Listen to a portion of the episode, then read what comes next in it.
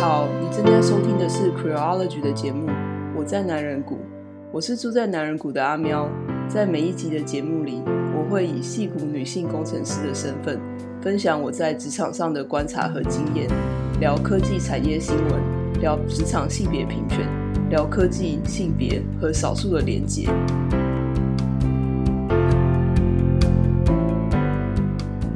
Hello，大家好，我是阿喵。上一集我有提到会聊聊关于职场性骚扰的事情，不过我最近因为看到一个新闻，觉得好像蛮值得来聊一聊的，所以我自己就私心改变了一下主题。最近我看到《纽约时报》上有一篇评论，是在评论协议公司 Theranos CEO 霍姆斯最近在被开庭审理的事情，所以我就想说，哎，可以来跟大家聊一聊。女性创业家和创业圈的一些黑暗或是光明面。在跟大家讨论这篇评论之前啊，我想要先跟大家介绍一下这篇评论的作者包康如。他目前是 Project Include 的 CEO。这个 Project Include 啊，它是一个非营利组织。之所以有这个非营利组织啊，是因为包康如曾经在一家戏骨的创投公司工作，他是初级合伙人。在二零一二年的时候，他对公司提出诉讼，指控公司性别歧视。不过在最后二零一五年的时候，他还是被法院宣判败诉。不过在这个诉讼期间，他在法庭外的支持的声音是非常热烈，所以也因为这样，有越来越多人啊在市场上受到歧视，然后他们就开始发声。所以，其实我觉得包康儒其实算是一个传奇性的人物。我自己也有读他的书，里面当然是有讲一些他的出生经历，但是也有很大的篇幅在讲他这个控诉的事情，以及他后来在其他公司里面如何去推动多元文化这件事情，还有他创办 Project Include 之后所谓多元平权做的是努力。其实可以做一集来好好聊聊他的事迹。好啦，让我们回到这个新闻的主角——血液检验公司 Theranos 的 CEO 霍姆斯。其实他跟我所在的产业有点不太一样。我对他比较了解，也是从他公司有很多丑闻开始。后来公司的丑闻也被拍成纪录片。从这之后，我才对他有更多认识。霍姆斯开了这家血液检验公司，到底做了什么？他为什么现在面临丑闻？法律诉讼产生，甚至可能要面临刑责呢？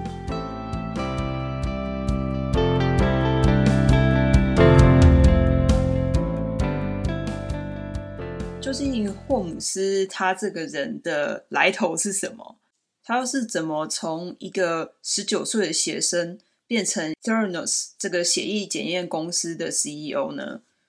霍姆斯啊，他在史丹佛大学念书的时候。他就想到一个点子，通常我们在做血液检查的时候，都要抽一管一管的血，然后抽很多血，又痛又费时。所以呢，他就想到一个点子，说如果能够使用一滴血就可以看到血液检测报告的话，这应该是一个可以帮助非常多人，而且其实背后有巨大商业利益的一个想法。他在当时啊，就。用这个 idea 呢，去跟他学校里面的教授讨论。其中有一个教授呢，跟他讲说：“哎，你这个点子是不太可能的。”但是呢，他不死心，还要去找了另外一个教授来支持他。结果这个教授说：“哎，你这个点子很棒，我支持你去做。”他在获得这个教授支持之后啊，他就在二零一三年辍学成立 Theranos。这时候他只有十九岁。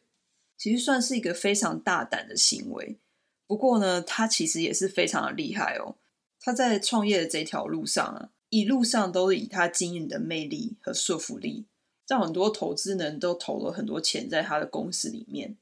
而且啊，他还说服了很多有权有势的人来入股哦。他也组成了一个非常强大的董事会，都是一些政商名流啦，比如说美国前国务卿。还有美国媒体大亨鲁伯特·默多克，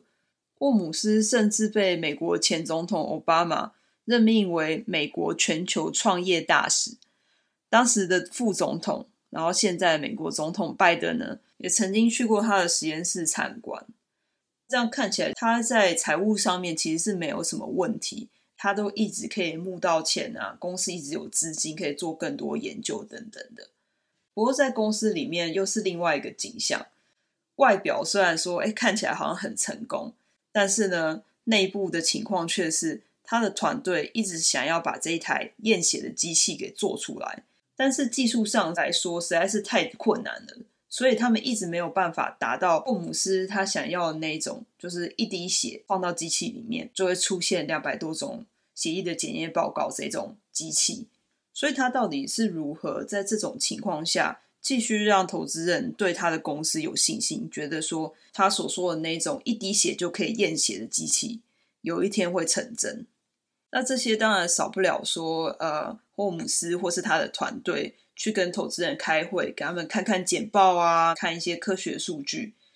更重要的是呢，是展示这台机器，让他的投资人看到说，诶，这台机器是真的可以用的，真的会有效果的。但是他其实没有真的有这台机器嘛？那他怎么做呢？他就是做了一台假的机器，上面有他一些预录好的画面。虽然说照样帮投资人抽血啊什么之类的，其实这背后呢是他的一群科学家跟工作人员在正在用这一滴血放到别的医疗厂商的仪器上面做检验，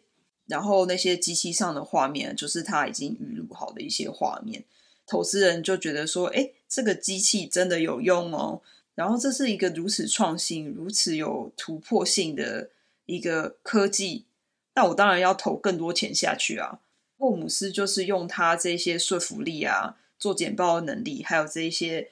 好像真的可以用的这些仪器，去让投资人投下更多的资金在他想要研究的这个技术上面。除了这个以外啊，其实赫姆斯后来就开始有跟美国几家知名的企业签下一些合作的关系。等这台机器做好了，他们就可以在这些合作伙伴的店里面推出上市。然后他们的顾客就可以使用这些机器。不过因为就是这个机器就是做不出来，所以霍姆斯呢，其实也让这些合作的公司都等了非常的久。有一些等到不耐烦了，他们就跟霍姆斯说：“啊，我们解除我们的合约好了。”也因为是这样子呢，霍姆斯可能就有点急了，为了要让其中一家公司能够继续合作关系。他最后就是硬是在美国的一家连锁的药妆店推出他这台机器，让客人只取一滴血去做检测，然后这一滴血呢，其实实际上是送到 Thermos 的实验室里面，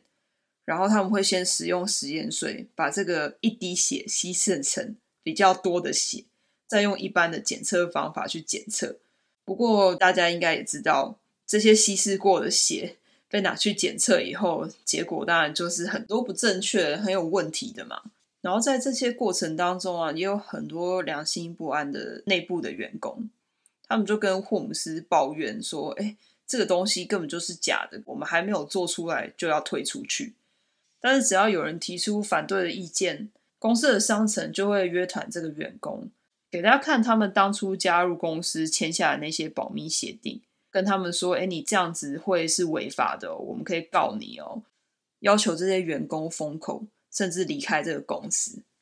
更可怕的是，Theranos 那时候还找了很多私家侦探去跟踪啊，骚扰这些想要开口的员工，以至于这些员工非常的害怕，他们也不敢讲，最后就决定离职。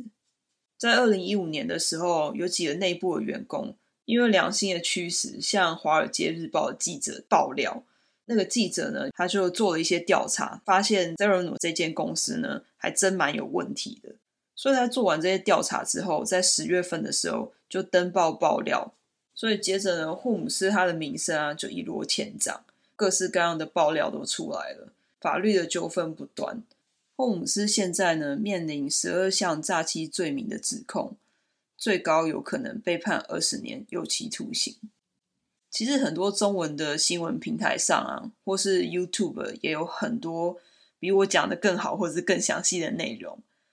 他的故事呢，也被写成书跟纪录片。如果听众有兴趣的话，也可以找来听听看，看一看。我自己其实是有看他的纪录片，也为了录这一集，我有多做一些额外的功课，就是读读新闻啊之类的。我那时候在看他的纪录片的时候啊，我第一个感想是，嗯，这个好像就是戏骨日常啊。我自己好像都觉得他有做的一些决策好像蛮合理的。听众可能觉得我讲的好像有点夸张。这明明就是骗人的事情，怎么会说是合理的？到底这是怎么一回事？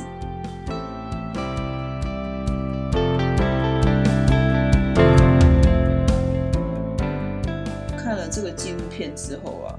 我可以更了解他这些谎言，但是我心里面其实还蛮矛盾的，因为我觉得这些事情其实蛮经常在我身边发生的。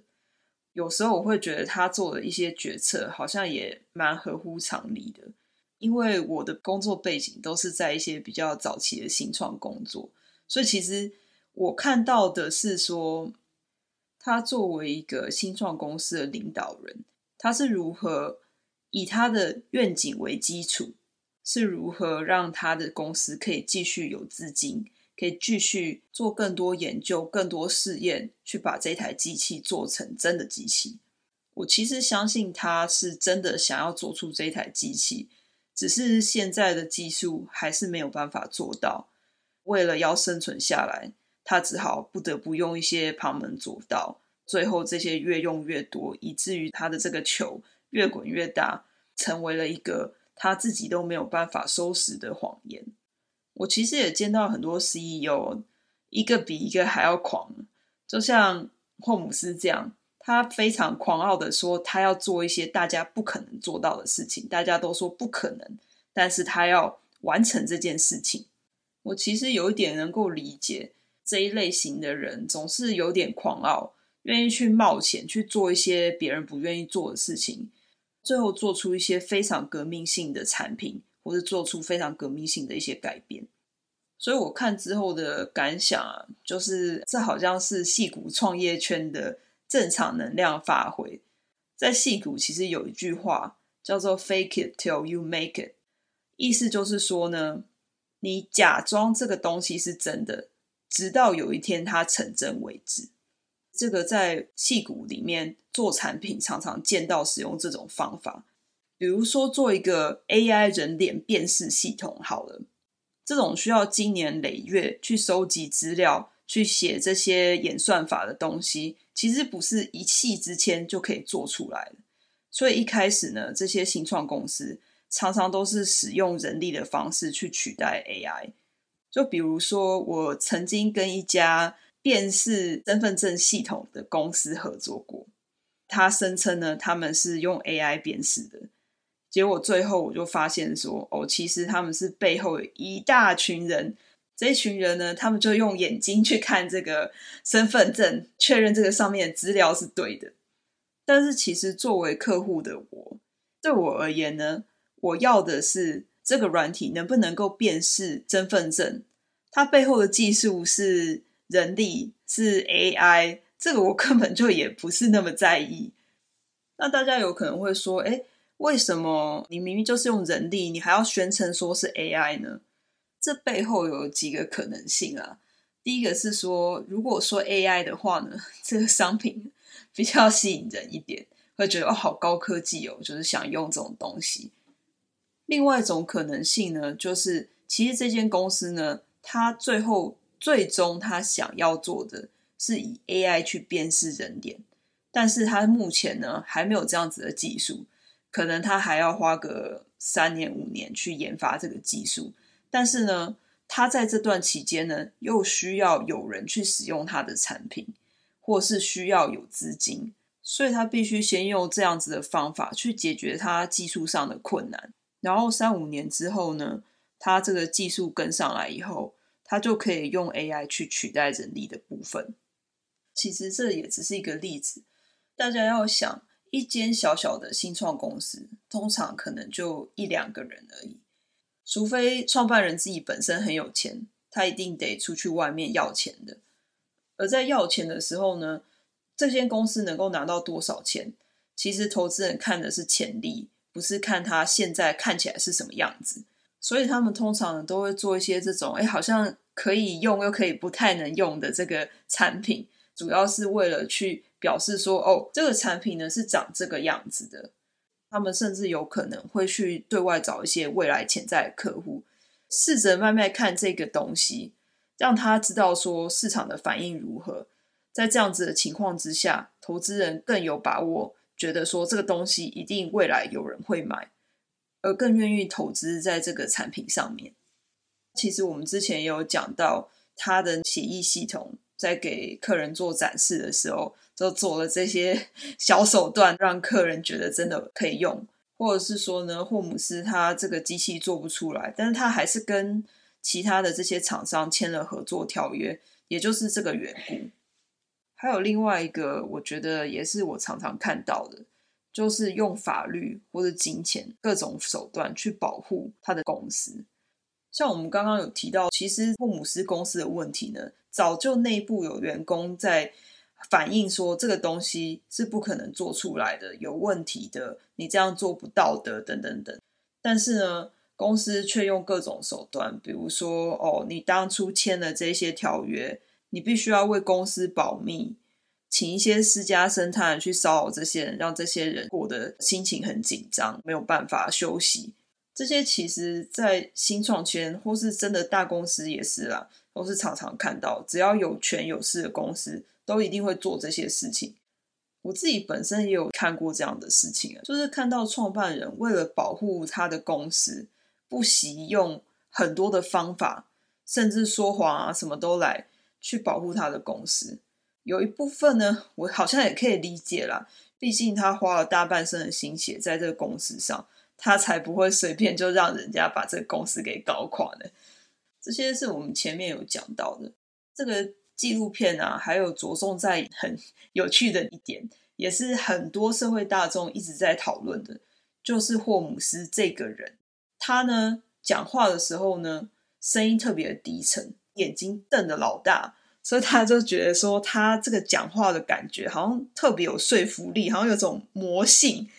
这篇纪录片呢，也花一些篇幅呢，在研究说霍姆斯呢，在他成为 CEO 之后呢，他的这些言行举止的改变，甚至穿着的改变。他最有名的就是说他。讲话特别低沉，眼睛瞪得老大，还有他的打扮是模仿贾伯斯的打扮，就是一个黑色的高领的毛衣的样子。甚至这个纪录片推出以后，还有一些人在抖音上面模仿他，大家都觉得好好笑。那其实我自己觉得这一方面呢，我自己是没有很喜欢，就是我不太喜欢大家去攻击他的讲话的声音啊，或是他的打扮。就我自己觉得哦。霍姆斯不知道从哪里获得这些主意，也有可能是他有高人指点过。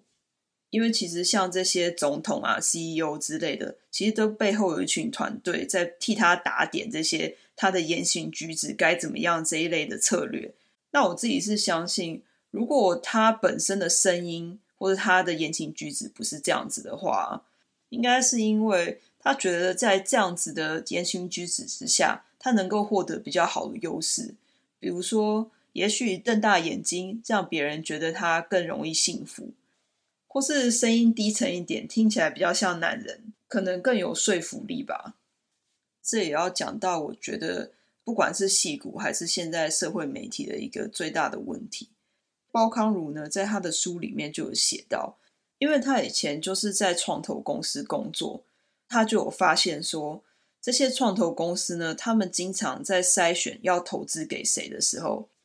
因为其实能够有的资料非常的少。像像创投这种行业啊，他们主要都是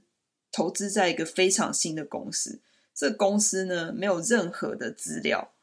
就好像说你去面试的时候啊，这个人呢，从来没有任何工作经验，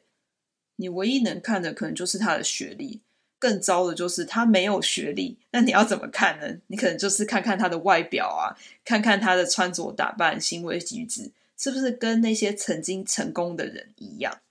以至于呢，包康儒发现呢，在他那时候的创投公司里面，他们对于成功创办人的定义就是白人男性，念常春藤名校，大学时期辍学。我想现在大家可能就马上浮现了那些人，比如说脸书的马克·祖博、微软的比尔·盖茨，这两个人都是念长春的名校、白人男性，而且大学中途就辍学的人。其实霍姆斯也蛮符合这个条件，他只缺了一个，就是他不是男性。所以呢，就有有一些女性的创办人呢、啊，有一点同情霍姆斯，因为他们就是发现说。因为这样子的特征才会被投资，而他们不得不把自己的行为举止或是外表变得很像男性。我想大家应该知道，刚刚讲到的这些特点，比如说白人男性啊、常吞藤名校啊，或是大学辍学，其实这些东西呢，我觉得除了学校之外，好像大部分跟这个人能不能够创业成功，其实有很大的差距。甚至学历这一点也是有点令人质疑的。一个会读书的人不一定就代表他能够创业成功，所以我觉得实在是不用太在霍姆斯的这些言行举止上面大做文章。我自己就觉得说，这就是现在社会媒体的一种悲哀，就是人们总是对于自己不了解的事情，用一些非常肤浅的方式去判断说，啊，他到底是不是一个厉害的创办人等等之类的。当然，现在赫姆斯被以诈欺罪起诉，这是理所当然的，因为他就是欺骗了这些投资人。他如果这些事情属实的话，他应该要被罚款，然后甚至多年的监禁。不过，我就在先前提到包康儒的这个评论，他说这个事件啊，告诉我们两个事实。第一个事实是说，霍姆斯必须为他的所作所为负上责任。第二个是，当霍姆斯为了他的所作所为负上责任的同时，有更多成功的男性创办人，他们从未为了他们创业中犯下任何诈欺负上任何的法律责任。最严重的惩罚呢，可能就是从 CEO 的职位里面下台。有些人被指控之后啊，闹出一些丑闻，离开他 CEO 的职位之后呢，还去开了别的公司。然后又在别的公司里面获得了一大笔钱，因为他曾经是成功的创办人，或是有些人可能带着大笔的辞退金，光荣的退休。其实我们之前在天才混蛋那一集也有讲到，像是 Android 的这个发明人呢，在公司闹出性丑闻以后呢，不但没有被惩处，他还获得了一大笔辞退金，在 Google 英雄式的欢送之下离开了 Google。其实这种双重标准跟不平等，在创投里面更是明显。研究指出，在美国，只有百分之二的创投资金是投入在女性创办的公司里面，但是同时间呢，女性企业家占了全部企业的百分之三十八。那当然了，创业不一定需要资金，有一些创业的内容不一定早期一定要一大笔资金。但是没有资金，真的就让创业的选择变得很少，甚至在创业当中也不能做一些特别大、特别复杂的事情。那到底是什么原因让女性在创投的环境当中特别难获得资金呢？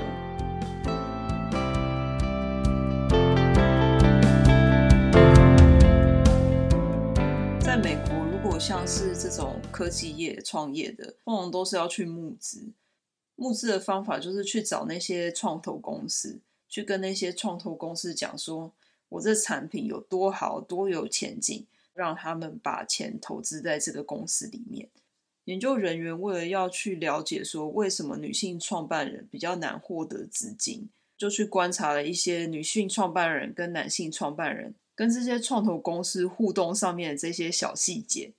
他们发现真的有偏见的问题存在。而且呢，他们还找到了一些规律。他们发现，投资人通常问男性创办人 promotional question，而问女性创办人 prevention question。呃，其实我也找不到中文翻译啦，我们暂且就叫 promotional question，成长导向问题；prevention question，预防导向问题。成长导向问题通常是比较注重成长的可能性，比如说，投资人可能会问说，你要如何寻找你的新客户？你要如何赚更多钱？预防导向的问题啊，则是你现在有多少客户？你要怎么样避免客户流失？你要如何达到收益的平衡？其实很明显，这两种问题啊，就可以看出投资人对男性的创办人都信心颇大的，觉得他们现在不赚钱没有关系，只要把这些成长导向的问题回答得好，能够想清楚未来要如何成长，他以后一定会赚大钱。反而对于女性创办人的信心就蛮小的，要确定他们能够回答这些预防导向的问题，让他投资的风险降到最小。这研究也发现，大部分的创办人也都会顺着投资人问他们什么问题，他们就怎么样回答。所以假设投资人问预防导向的问题，他们就用预防导向的方式去回答这个问题。同样的，如果问成长导向的问题，他们就是回答成长导向的答案。但是其实这些答案呢，还蛮大的影响到他们能够拿到多少资金。假设我现在是一个创办人好了，我跟投资人说：“哦，我现在要成立比 Amazon 更好、更大的电子商城。”投资人问我成长导向的问题，说：“你要如何赚钱？”我可能就可以说：“我要卖更多东西啦，这些东西更优质，价格更便宜，还有很多个人化的服务。”反正就是可以讲很多天花乱坠的事情啊。但是呢，同样的问题呢，投资人如果说用预防导向的方式去问的时候，比如说问我说如何收益平衡，那其实这个问题就比较难回答了。首先，我要算出我要花多少钱才能做到我刚刚吹嘘的这些东西，然后还要算出来说我可以赚多少钱，然后最后这个收益有平衡，这样子感觉就是要有很多证据、很多证明，然后还要数学什么之类，很复杂。总而言之，这样的问题导向啊，其实就告诉我们，投资人对于男性创办人都比较乐观，女性创办人比较悲观，所以他们要问很多预防性的问题，去减少他们投资上的风险。这篇研究也说，如果你遇到预防导向的问题，其实也不算是世界末日啦，就是你可能需要用一些技巧，让你回答的答案是成长导向的答案。比如说，我可能可以简单的回答这个收益平衡的问题，接着后面呢，可能可以讲一些成长性导向的答案，让投资人对我更有信心。尽量避免花太多时间在预防性导向的问题上面，因为这只会让投资人呢脑子里面转的很多，各种加减乘除，然后最后算一算啊，好像感觉风险很大。其实这个方法呢，在面试上也常常用到。就是假设面试官问你一个你不太擅长的问题 A，你当然要回答问题 A，但是不要花太多时间在问题 A 上面。你要想办法呢，最后把问题回答到你已经擅长的问题 B 上面。除了投资人对传女创办人的偏见之外，另外还有一个问题，就是创投公司里面的女性合伙人的比例其实是低到一个很夸张的地步。在创投公司里面，合伙人的工作就是决定投资公司要把钱投在哪一个新创公司里面，所以他们算是在创办人找投资的时候最重要的角色。如果把合伙人搞定了，相信我的公司会赚钱，那我就一定有机会拿到很大笔的资金。但是在美国，百分之六十四的创投公司连一位女性合伙人都没有，也就是说，超过一半的创投公司连女性合伙人都没有，更可怕的是，只有百分之十的创投公司里面有超过两位以上的女性合伙人。其实，在这种情况下，也很难避免有偏见。我之前有看到一个女性创业家的访问，他就说，因为他是做关于跟购物和女性服饰相关的新创公司，他常常遇到投资人跟大家讲说。我觉得你的公司非常有潜力，但是因为我只想要投资在我有兴趣、我比较了解的这些产业，但我对女性服饰实在是没有什么研究，也没有热情，所以我实在没有办法投资你的公司。我甚至还有听过一种说辞：我们投资人呢，不是不愿意投你们这些女性创办人，而是你们这些女性创办人，老是搞一些什么购物啊或者育儿相关的新创。我们一点兴趣都没有，我们只想要投最新的科技、火箭、无人车、人工智慧这些的。其实我觉得站在投资人的角度啊，其实我也能够了解啦。投资法则之一呢，就是一定要投资在自己了解的产业上面。所以那些女性可能比较有兴趣的领域，男性投资人就可能比较不会投，或是把资金放小一点，才可以减轻它的风险，以至于大部分的资金都是投入了这个强势的这一端。其实这也让我看到，就为什么权力结构上面啊越多元，比较有机会让资源分配得更平等。这也是为什么在推行公司内部多元以外，还有很多非营利组织。包括像是包康儒的 Project Include 也在内，都在推广创投公司更注重多元和包容。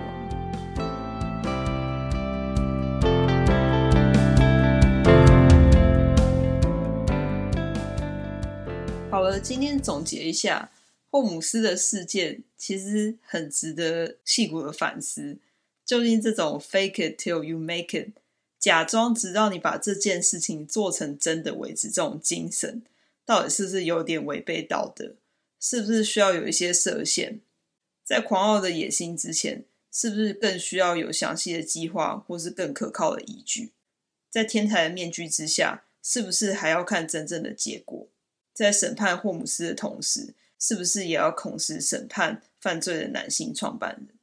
同时，这样的不平等和双重标准。在创投更是明显，缺乏多元组成的创投公司，他们没有办法避免在判断是否要投资一间公司的时候有多重标准，没有办法被女性创办人的理想给打动，以至于更多的资金是投入在男性创办人的公司里面，形成了更多的不平等。好啦，我想这一集呢，应该是我今年最后一次录《我在南门谷》这个节目。真的非常感谢各位听众呢，这一年来的陪伴跟支持。我们其实都不是专业的媒体人，或是专业的 podcaster，所以很多没有做得很周到的地方，比如说，其实我常常大舌头、发音不标准啊，或者是讲话有点枯燥无聊以外呢，还请大家多多包涵啦。然后也希望大家能够给我们一些建议。好啦，那就先跟大家说一声新年快乐，我们明年见喽。拜拜！